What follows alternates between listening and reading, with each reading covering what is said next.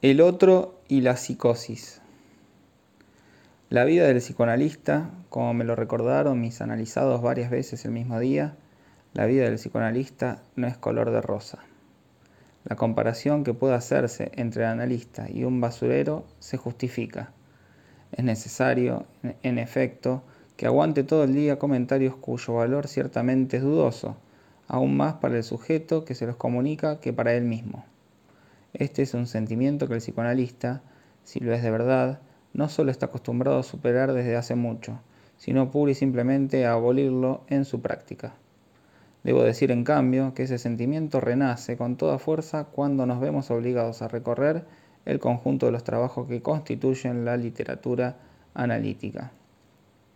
No hay ejercicio más desconcertante para la atención científica que el tener que enterarse en un breve periodo de tiempo de los puntos de vista desarrollados acerca de los mismos temas por los autores. Nadie parece percatarse de las contradicciones, tan flagrantes como permanentes, que son puestas en juego cada vez que intervienen los conceptos fundamentales. Saben que el psicoanálisis explica el caso del presidente Schreber y la paranoia en general, por un esquema según el cual la pulsión inconsciente del sujeto es una tendencia homosexual. Llamar la atención sobre el conjunto de hechos que se agrupan en torno a una noción como esta fue, sin duda, una novedad capital que cambió profundamente la perspectiva sobre la patogenia de la paranoia. En lo tocante a saber, empero, qué es esta homosexualidad, en qué punto de la economía del sujeto interviene, cómo determina la psicosis, creo poder dar fe de que en ese sentido solo se han esbozado los caminos más imprecisos incluso los más opuestos. Se habla de defensa contra la supuesta irrupción. ¿Por qué dicha irrupción en determinado momento de la tendencia homosexual? Pero esto dista mucho de llevar consigo su prueba, si se da al término defensa un sentido un tanto preciso, cosa que se evita cuidadosamente hacer a fin de continuar cogitando en las tinieblas. Resulta claro, empero, que hay allí una constante ambigüedad y que esa defensa mantiene con la causa que la provoca una relación que dista mucho de ser unívoca. Se considera que o bien ayuda a mantener determinado equilibrio o bien provoca la enfermedad. También se asegura que las determinaciones iniciales de la psicosis de Schreber deben buscarse en los momentos en que se desencadenan las diferentes fases de su enfermedad. Saben que tuvo hacia 1886 una primera crisis y se intenta, gracias a sus memorias, mostrar sus coordenadas. Había presentado en ese entonces, nos dicen, su candidatura al Reichstag. Entre esta crisis y la segunda, o sea, durante ocho años, el magistrado Schreber es normal, con la salvedad de que su esperanza de paternidad no se ve colmada. Al término de este periodo, ocurre que accede, de modo hasta cierto punto prematuro, al menos en una edad que no permitía preverlo, a una función muy elevada, presidente de la Corte de Apelaciones de Leipzig. Esta función de carácter eminente le confiere, se dice, una autoridad que lo eleva a una responsabilidad, no exactamente entera, pero sí más plena y pesada que todas cuantas hubiese podido esperar, lo cual crea la impresión de que hay una relación entre esta promoción y el desencadenamiento de la crisis. En otras palabras, en el primer caso se destaca el hecho de que Schreber no pudo satisfacer su ambición, en el segundo que la misma se vio colmada desde el exterior, de un modo que se califica casi como inmerecido. Se otorga a ambos acontecimientos el mismo valor desencadenante. Se hace constar que el presidente Schreber no tuvo hijos, por lo cual se asigna a la noción de paternidad un papel primordial pero se afirma simultáneamente que el temor a la castración renace en él, con una apetencia homosexual correlativa, porque accede finalmente a una posición paterna. Esta sería la causa directa del desencadenamiento de la crisis, que acarrea todas las distorsiones, las deformaciones patológicas, los espejismos que progresivamente evolucionarán hacia el delirio. Por supuesto que los personajes masculinos del ambiente médico están presentes desde el principio, que sean nombrados unos después de otros y que ocupen sucesivamente el centro de la persecución muy paranoide que es la del presidente Schreber, muestra suficientemente su importancia. Es, en suma, una transferencia, que ciertamente no debe tomarse del todo en el sentido en que ordinariamente la entendemos, pero que es algo de ese orden, relacionado de manera singular con quienes tuvieron que cuidarlo. Sin duda, la elección de los personajes está así explicada de modo suficiente, pero antes de satisfacerse con esta coordinación de conjunto, convendría percatarse de que al motivarla se descuida por completo la prueba por el contrario. Descuidamos percatarnos de que se otorga al temor a la lucha y al éxito prematuro el valor de un signo de igual sentido, positivo en ambos casos. Si el presidente Schreiber, entre sus dos crisis, hubiera llegado por casualidad a ser padre, se pondría el énfasis en esto, y se daría todo su valor al hecho de que no hubiera soportado esa función paterna. Resumiendo, la noción de conflicto siempre se utiliza de modo ambiguo. Se coloca en el mismo plano lo que es fuente de conflicto y la ausencia de conflicto, la cual es más difícil de ver. El conflicto deja, podemos decir, un lugar vacío, y en el lugar vacío del conflicto aparece una reacción, una construcción, una puesta en juego de la subjetividad. Esta indicación solo está destinada a mostrarles en obra la misma ambigüedad que aquella a la que me referí la clase pasada, la ambigüedad de la significación misma del delirio, que aquí concierne a lo que habitualmente se llama el contenido y que preferiría llamar al decir psicótico. Creen que están ante alguien que se comunica con ustedes porque les habla en el mismo lenguaje, Luego, sobre todo si son psicoanalistas, tendrán la impresión, siendo lo que dice tan comprensible, de que es alguien que penetró de manera más profunda que el común de los mortales en el mecanismo mismo del sistema inconsciente. En algún lado, en un segundo capítulo, Schreber lo expresa al pasar. Me fueron dadas luces, raras veces dadas a un mortal. Mi discurso de hoy versará sobre esta ambigüedad que hace que el sistema mismo del delirante nos dé los elementos de su propia comprensión. Quienes asisten a mi presentación de enfermos saben que presenté la última vez una psicótica muy evidente y recordarán el trabajo que me costó obtener de ella el signo, el estigma, que probaba que se trataba verdaderamente de una delirante y no simplemente de una persona de carácter difícil que riñe con la gente que la rodea. El interrogatorio sobrepasó ampliamente la hora y media antes de que apareciese claramente que en el límite de ese lenguaje, del que no había modo de hacerla salir, había otro. El lenguaje, de sabor particular y a menudo extraordinario, que es el del delirante, lenguaje en que ciertas palabras cobran un énfasis espacial, una densidad que se manifiesta a veces en la forma misma del significante, dándole ese carácter francamente neológico tan impactante en las producciones de la paranoia, en boca de nuestra enferma del otro día, por fin surgió la palabra galopinar, que rubricó todo lo dicho hasta entonces. La enferma era víctima de algo muy diferente a la frustración de su dignidad, de su independencia, de sus pequeños asuntos. Este término de frustración forma parte desde hace algún tiempo del vocabulario del común de la gente ¿Quién no está todo el día hablando de las frustraciones que sufrió o sufrirá, o que los demás sufren a su alrededor? Ella estaba en otro mundo, evidentemente, mundo donde ese término, galopinar, y sin duda muchos otros que ocultó, constituyen los puntos de referencia esenciales. Los detengo aquí un instante para que sientan hasta qué punto son necesarias las categorías de la teoría lingüística con las que intenté familiarizarlos el año pasado. Recuerdan que en lingüística existen el significante y el significado, y que el significante debe tomarse en el sentido del material del lenguaje. La trampa, el agujero en el que no hay que caer, es creer que los objetos, las cosas, son el significado. El significado es algo muy distinto. La significación, les expliqué gracias a San Agustín, que es tan lingüista como benist, remite siempre a la significación vale decir a otra significación. El sistema del lenguaje, cualquiera sea el punto en que lo tomen, jamás culmina en un índice directamente dirigido hacia un punto de la realidad. La realidad toda está cubierta por el conjunto de la red del lenguaje. Nunca pueden decir que lo designado es esto o lo otro, pues aunque lo logren, nunca sabrán, por ejemplo, qué designo en esta mesa. El color, el espesor, la mesa en tanto objeto o cualquier otra cosa. Demorémonos ante este pequeño fenómeno, muy simple, que es galopinar, en boca de la enferma del otro día. Schreber mismo señala a cada momento la originalidad de determinados términos de su discurso. Cuando habla, por ejemplo, de Nervenanhang, adjunción de nervios, precisa claramente que esa palabra le fue dicha por las almas examinadas o los rayos divinos. Son palabras claves, y él mismo señala que nunca hubiese encontrado su fórmula.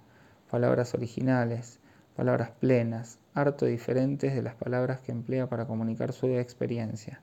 Él mismo no se engaña al respecto. Hay allí planos diferentes.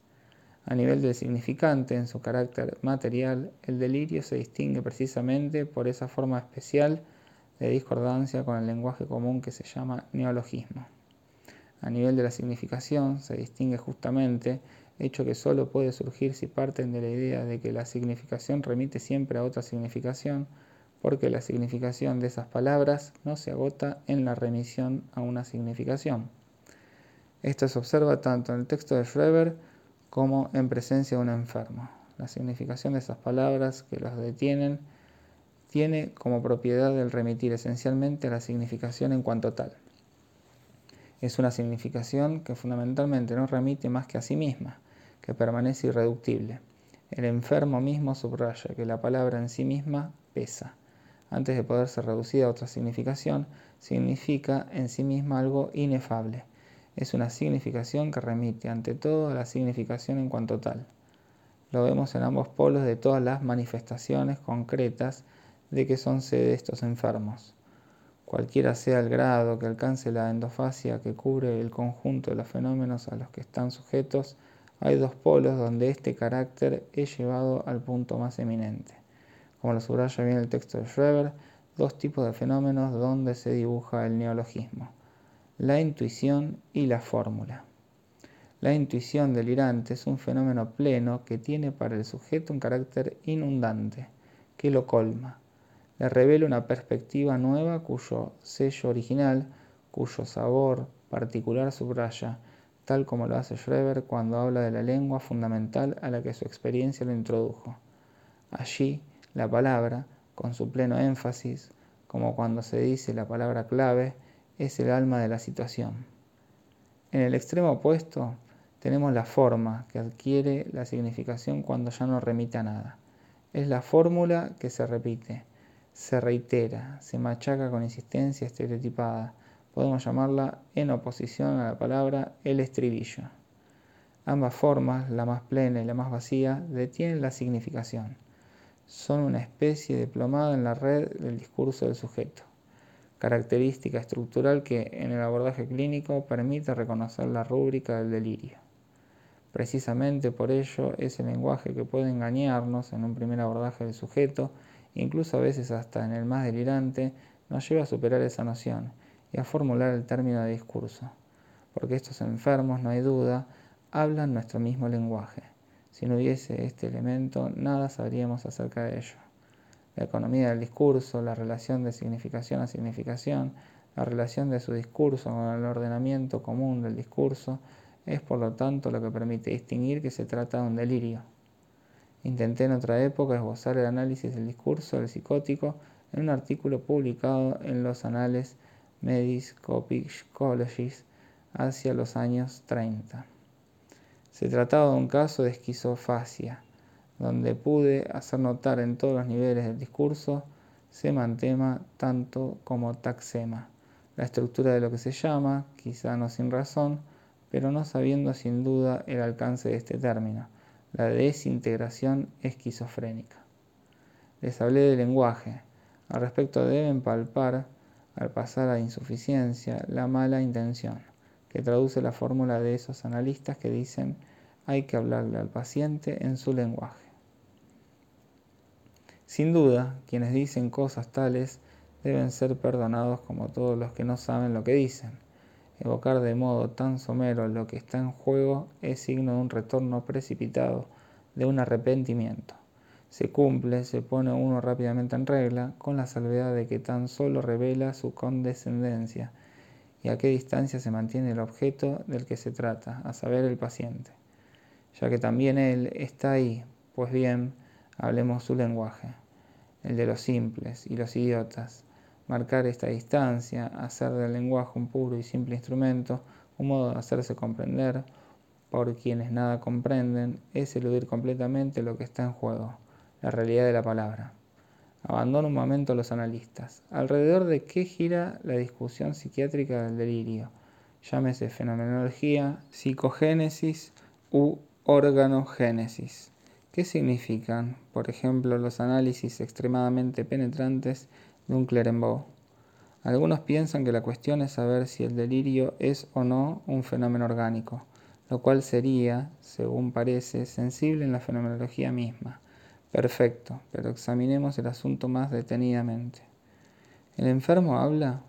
Si no distinguimos el lenguaje y la palabra, es cierto, habla, pero habla como la muñeca perfeccionada que abre y cierra los ojos, absorbe líquido, etc. Cuando un Clerenbaugh analiza los fenómenos elementales, busca su rúbrica en la estructura, mecánica, serpiginosa y Dios sabe que otros neologismos. Pero incluso en este análisis la personalidad nunca definida es siempre supuesta, ya que todo se apoya en el carácter ideogénico de una comprensibilidad primera.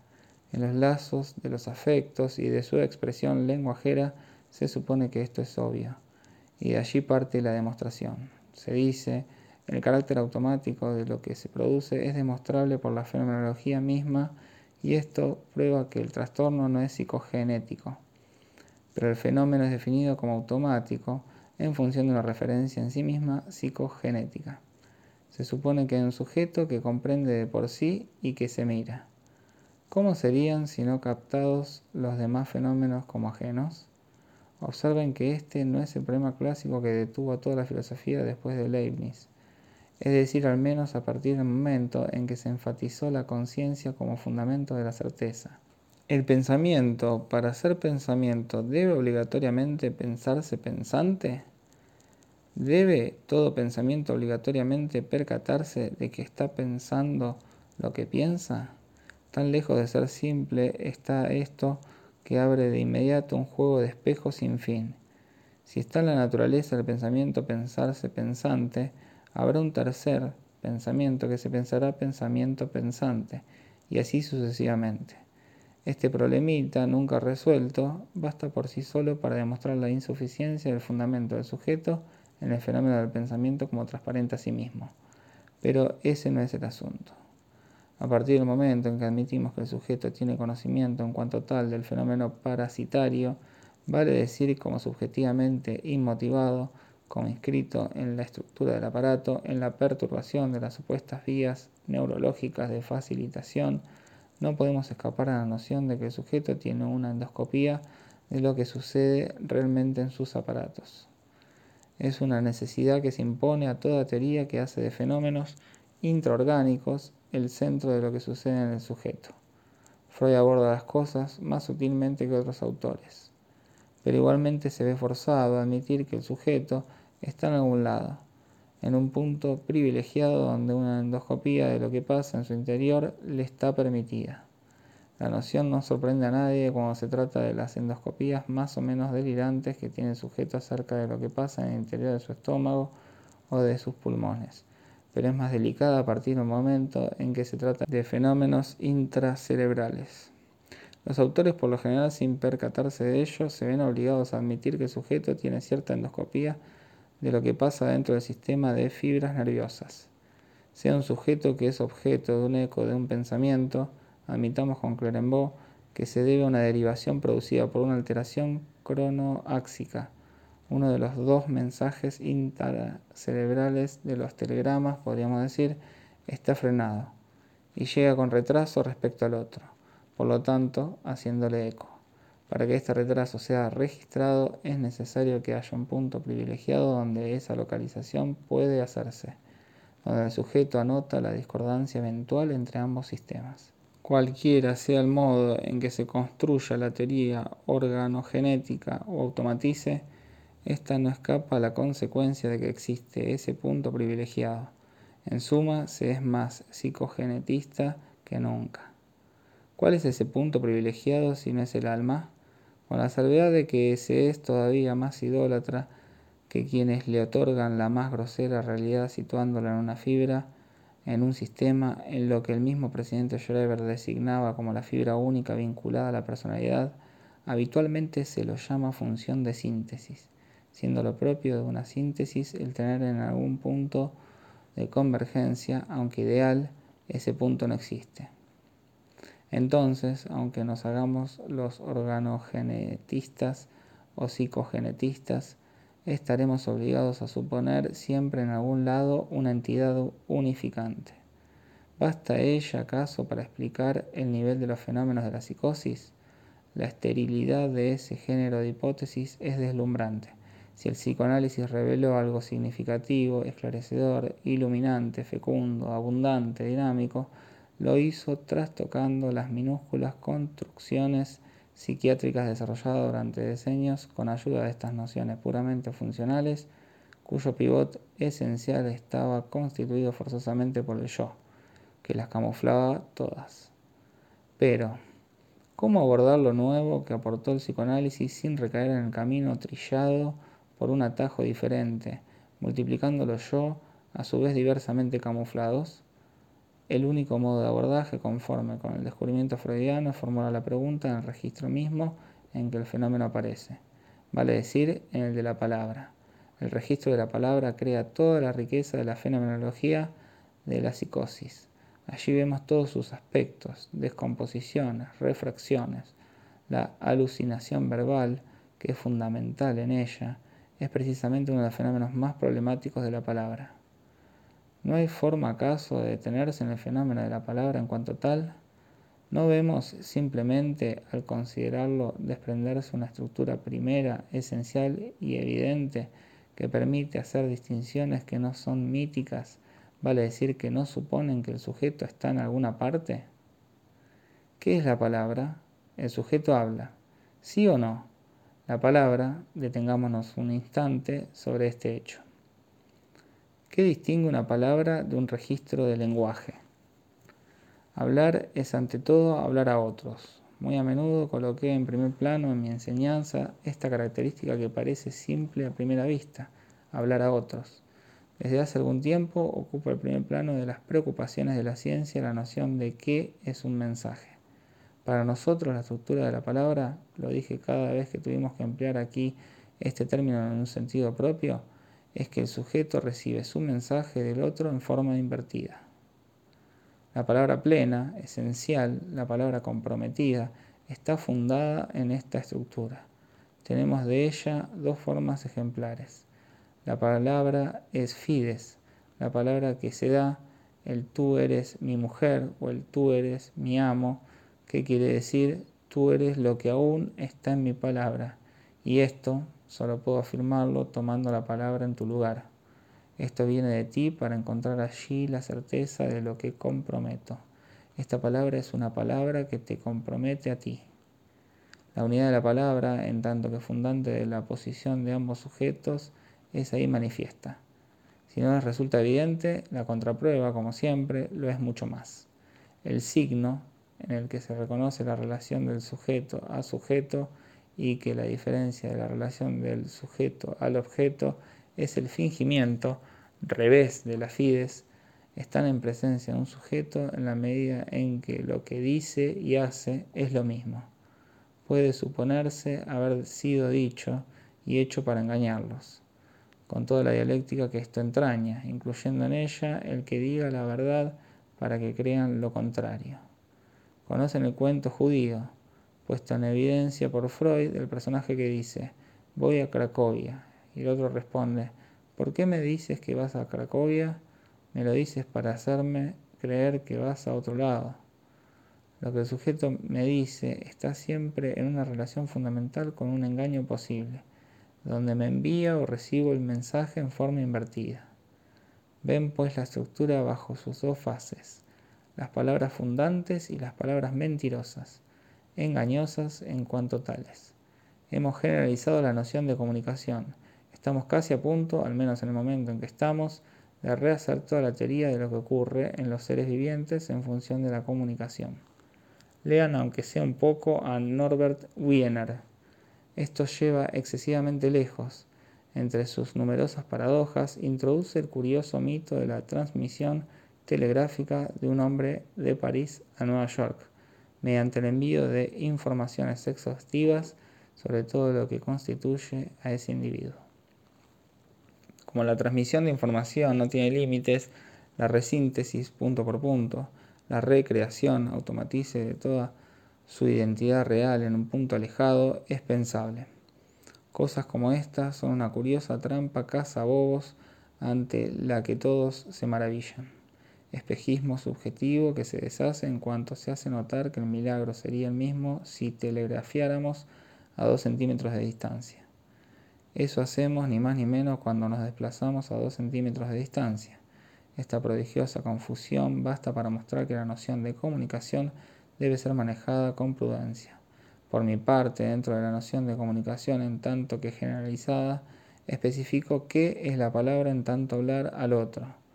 Es hacer hablar al otro en cuanto tal. Escribimos, si les parece bien, ese otro con una A mayúscula.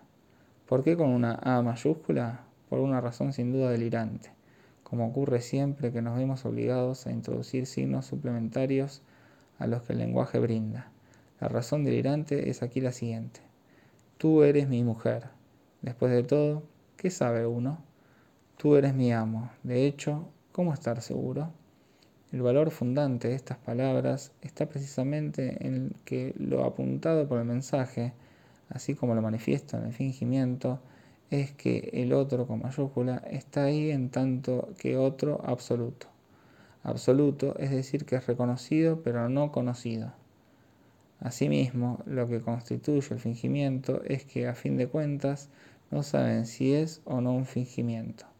Esta incógnita, la alteridad del otro con mayúscula, es lo que caracteriza esencialmente la relación de palabra en el nivel en que es hablada al otro. Voy a mantenerlos algún tiempo a nivel de esta descripción estructural, porque solo a partir de ella pueden formularse los problemas. ¿Solo esto distingue a la palabra? A lo mejor, pero es seguro que tiene otras características. No solo habla al otro, habla también del otro en tanto objeto.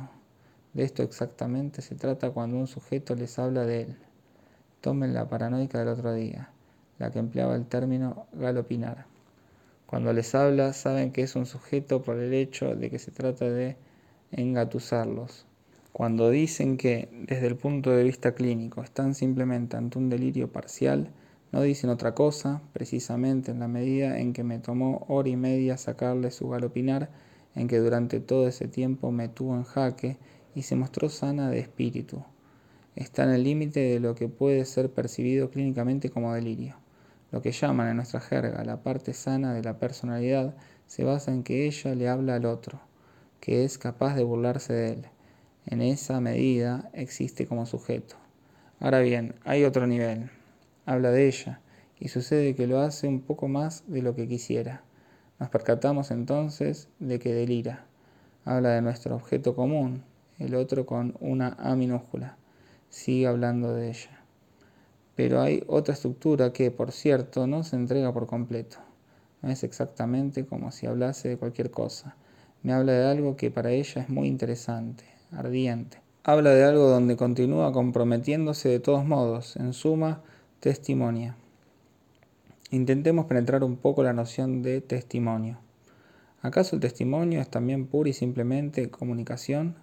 De ningún modo, pero está claro que todo lo que para nosotros tiene valor en tanto de comunicación es del orden del testimonio. La comunicación desinteresada, en última instancia, no es sino un testimonio fallido, o sea, algo sobre lo cual todo el mundo está de acuerdo. Todos saben que ese es el ideal de la transmisión del conocimiento. Todo el pensar de la comunidad científica está basado en la posibilidad de una comunicación cuyo término se zanja en una experiencia respecto a la cual todo el mundo puede estar de acuerdo. La instauración misma de la experiencia está en función del testimonio.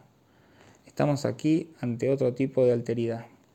No puedo retomar todo lo que dije en otra época sobre lo que llamé el conocimiento paranoico, porque deberé retomarlo sin cesar en el seno de mi discurso de este año. Pero voy a darles una idea de lo que era. Designé así en mi primera comunicación al grupo de Evolution Psychiatric, que en ese momento tenía una originalidad bastante notable, lo que apunta a las afinidades paranoicas de todo conocimiento de objeto en cuanto tal. Todo conocimiento humano tiene su fuente en la dialéctica de los celos, que es una manifestación primordial de la comunicación. Esta es una noción genérica observable, conductualmente observable. Entre niños pequeños lo que sucede entraña ese transitivismo fundamental que se expresa en el hecho de que un niño que le pegó a otro puede decir el otro me pegó. No miente. Él es el otro, literalmente. Sobre este fundamento se diferencia el mundo humano del mundo animal. El objeto humano se distingue por su neutralidad y su proliferación indefinida no depende de la preparación de ninguna cooptación instintiva del sujeto. Como hay cooptación, enganche las valencias químicas entre sí, el hecho de que el mundo humano esté cubierto de objetos se fundamenta en que el objeto del interés humano es el objeto del deseo del otro. ¿Cómo es esto posible? Porque yo humano es el otro, y al comienzo el sujeto está más cerca de la forma del otro que del surgimiento de su propia tendencia. En el origen, es una colección incoherente de deseos. Este es el verdadero sentido de la expresión cuerpo fragmentado. Y la primera síntesis del ego es esencialmente alter ego, está alienada. El sujeto humano deseante se constituye en torno a un centro que es el otro en tanto le brinda su unidad. Y el primer abordaje que tiene el objeto es el objeto en cuanto objeto del deseo del otro. Esto define en la escena de la relación de palabra algo que proviene de un origen diferente, exactamente la distinción entre lo imaginario y lo real. En el objeto está incluida una alteridad primitiva, por cuanto primitivamente es objeto de rivalidad y competencia. Solo interesa como objeto de deseo del otro. El conocimiento paranoico es un conocimiento instaurado en la rivalidad de los celos, en el curso de esa identificación primera que intenté definir a partir del estadio del espejo. Esta base de rivalidad y competencia en el fundamento del objeto es precisamente lo que es superado en la palabra, en la medida en que concierne al tercero. La palabra es siempre pacto, acuerdo, nos entendemos, estamos de acuerdo, esto te toca a ti, esto es mío, esto es esto y esto es lo otro. Pero el carácter agresivo de la competencia primitiva deja su marca en toda especie de discurso sobre el otro con minúscula sobre el otro en cuanto tercero sobre el objeto. No por nada, testimonio en latín se denomina testis. Siempre se testimonia sobre los propios cojones. Siempre hay compromiso del sujeto y lucha virtual en la cual el organismo está siempre latente en todo lo que es del orden del testimonio. Esta dialéctica entraña siempre la posibilidad de que yo sea intimado a anular al otro, por una sencilla razón como el punto de partida de esta dialéctica es mi alienación en el otro, hay un momento en que puedo estar en posición de ser a mi vez anulado porque el otro no está de acuerdo. La dialéctica del inconsciente implica siempre como una de sus posibilidades de lucha la imposibilidad de coexistencia con el otro. Aquí reaparece la dialéctica del amo y el esclavo. La fenomenología del espíritu no agota probablemente todo lo que está en juego en ella pero ciertamente no podemos desconocer su valor psicológico y psicogénico. La constitución del mundo humano en cuanto tal se produce en una rivalidad esencial, en una lucha a muerte primera y esencial, con la salvedad de que asistimos al final a la reaparición de las apuestas. El amo le quitó al esclavo su goce, se apoderó del objeto del deseo en tanto que objeto del deseo del esclavo, pero perdió en la misma jugada su humanidad. Para nada estaba en juego el objeto del goce, sino la rivalidad en cuanto tal. ¿A quién debe su humanidad? Tan solo el reconocimiento del esclavo. Pero como él no reconoce al esclavo, este reconocimiento no tiene literalmente valor alguno. Como suele ocurrir habitualmente en la evolución concreta de las cosas, quien triunfó y conquistó el goce se vuelve completamente idiota, incapaz de hacer otra cosa más que gozar, mientras que aquel a quien se privó de todo conserva su humanidad. El esclavo reconoce al amo y tiene pues la posibilidad de ser reconocido por él. Iniciará la lucha a través de los siglos para lograrlo. Esta distinción entre el otro con mayúscula, es decir, el otro en tanto que no es conocido, y el otro con minúscula, vale decir el otro que es yo. Fuente de todo conocimiento es fundamental. En este intervalo, en el ángulo abierto entre ambas relaciones, debe ser situada toda la dialéctica del delirio. La pregunta es la siguiente, en primer término. ¿El sujeto les habla? En segundo, ¿de qué habla? No responderé a la primera pregunta. ¿Es una palabra verdadera? Al inicio no podemos saberlo. En cambio, ¿de qué les habla? De él, sin duda, pero primero de un objeto diferente a los demás, de un objeto que está en la prolongación de la dialéctica dual. Les habla de algo que le habló. El fundamento mismo de la estructura paranoica es que el sujeto comprendió algo que él formula, a saber, que algo adquirió forma de palabra y le habla. Nadie, obviamente, duda de que sea un ser fantasmático, ni siquiera él, pues siempre está en posición de admitir el carácter perfectamente ambiguo de la fuente de las palabras que se le dirigen. El paranoico testimonia acerca de la estructura de ese ser que habla al sujeto. Debe notar desde ya la diferencia del nivel que hay entre la alienación como forma general del imaginario y la alienación en la psicosis. No se trata de identificación, sencillamente o de un decorado que se inclina hacia el lado del otro con minúscula. A partir del momento en que el sujeto habla, hay un otro con mayúscula. Si no, el problema de la psicosis no existiría. Los psicóticos serían máquinas con palabra. Toman en consideración su testimonio precisamente por cuanto les habla. El asunto es saber cuál es la estructura de ese ser que le habla, que todo el mundo está de acuerdo en definir como fantasmático es precisamente el S en el sentido en que lo entiende el análisis. Pero un S más un punto de interrogación, ¿cuál es esa parte en el sujeto que habla? El análisis dice es el inconsciente. Naturalmente, para que la pregunta tenga sentido, es necesario haber admitido que el inconsciente es algo que habla en el sujeto, más allá del sujeto, e incluso cuando el sujeto no lo sabe, y que dice más de lo que supone. El análisis dice que en la psicosis eso es lo que habla. ¿Basta con esto? En absoluto, porque toda la cuestión es saber cómo eso habla y cuál es la estructura del discurso paranoico. Freud nos proporcionó al respecto una dialéctica realmente sorprendente. Descansa en el enunciado de una tendencia fundamental que podría tener que hacerse reconocer en una neurosis. A saber, yo, G, lo amo y tú me amas. Hay tres modos de negar esto, dice Freud. No se anda con vueltas. No nos dice por qué el inconsciente de los psicóticos es tan buen gramático y tan mal filólogo. Desde el punto de vista del filólogo, efectivamente todo esto es harto sospechoso. No crean que esto es obvio en las gramáticas francesas de sexto grado. De acuerdo a las lenguas, hay muchas maneras de decir yo, G, lo amo. Freud no se detuvo ante esto y dice que hay tres funciones y tres tipos de delirios y eso funciona. El primer modo de negación es decir, no soy yo quien lo ama, es ella, mi consorte, mi doble. El segundo es decir, no es a él a quien amo, es a ella. A este nivel la defensa no es suficiente para el sujeto paranoico. El disfraz es insuficiente. No alejó suficientemente el golpe, hace falta que intervenga la proyección. Tercera posibilidad. Yo, G, no lo amo, lo odio. Aquí tampoco basta la inversión, eso al menos dice Freud. Es necesario que intervenga también el mecanismo de proyección, a saber, él me odia. En este punto hemos llegado al delirio de persecución. La elevada síntesis que entraña esta construcción nos trae luces, pero ven que las preguntas siguen abiertas. La proyección debe intervenir como un mecanismo adicional cada vez que no se trata de borrar el yo G.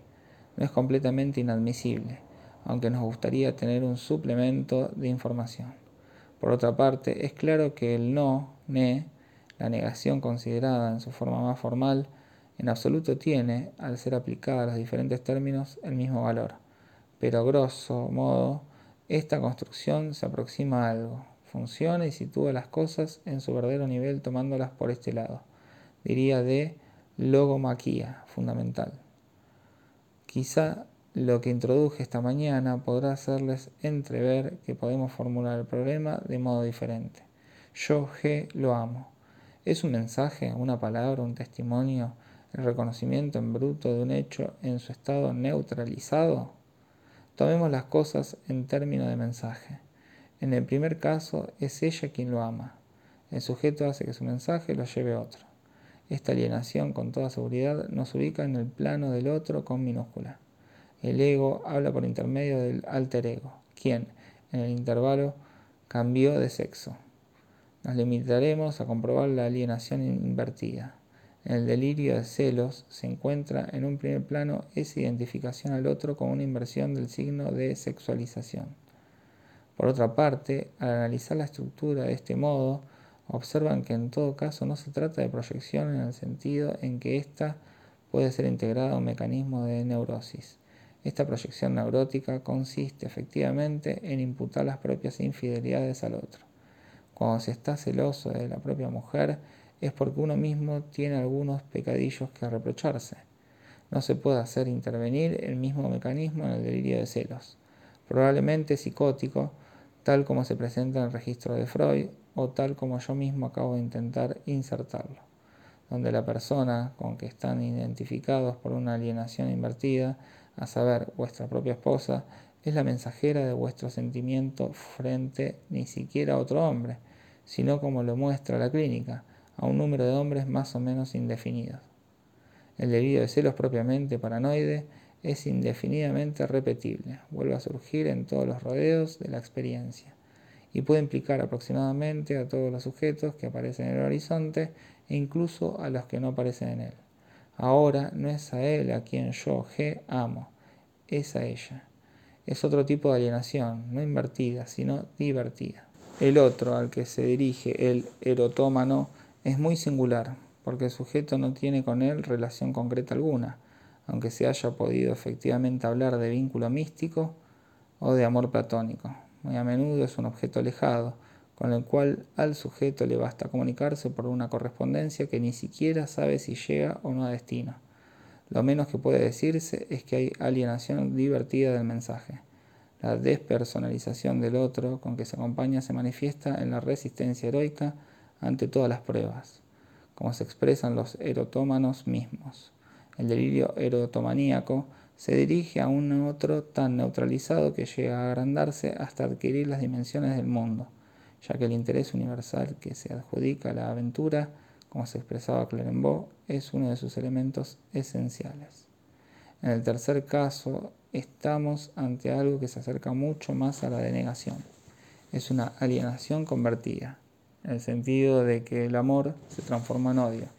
La alteración profunda de todo el sistema del otro, su desaceleración, el carácter extensivo de las interpretaciones sobre el mundo, muestran aquí la perturbación propiamente imaginaria llevada al máximo.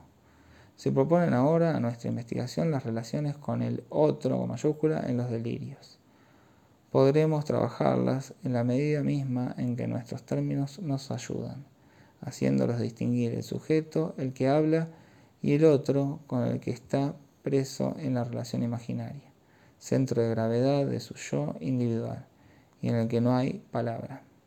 Estos términos nos permitirán caracterizar de manera nueva psicosis y neurosis.